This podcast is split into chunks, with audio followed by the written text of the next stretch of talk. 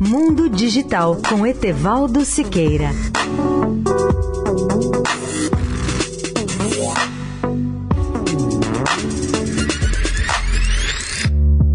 Olá, amigos da Eldorado. O Google concordou ontem, dia 4, em pagar uma multa de 170 milhões de dólares e fazer alterações em seus programas para proteger a privacidade das crianças no YouTube.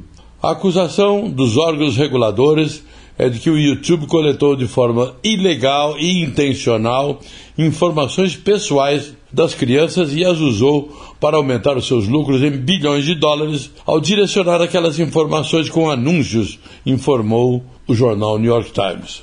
O YouTube, que é propriedade do Google, coletou ilegalmente dados dessas crianças, incluindo códigos de identificação usados para rastrear a navegação na web ao longo do tempo sem o conhecimento ou consentimento dos pais. A ação foi iniciada em abril de 2018, quando 23 organizações de defesa dos direitos digitais e da proteção da infância apresentaram uma ação à Agência Federal de Comércio, chamada Federal Trade Commission, FTC. Na ação, as entidades acusavam o YouTube de coletar esses dados pessoais dos menores sem o conhecimento dos pais e usar esses dados só para autorizar publicidade dirigida a esse público infantil.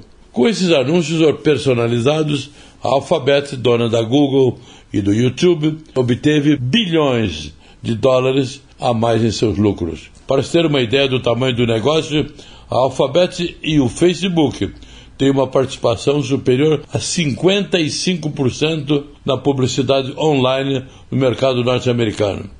Os críticos e educadores fizeram duras acusações ao acordo por considerar a multa insignificante e as mudanças necessárias como inadequadas para proteger a privacidade das crianças. Etevaldo Siqueira, especial para a Rádio Eldorado.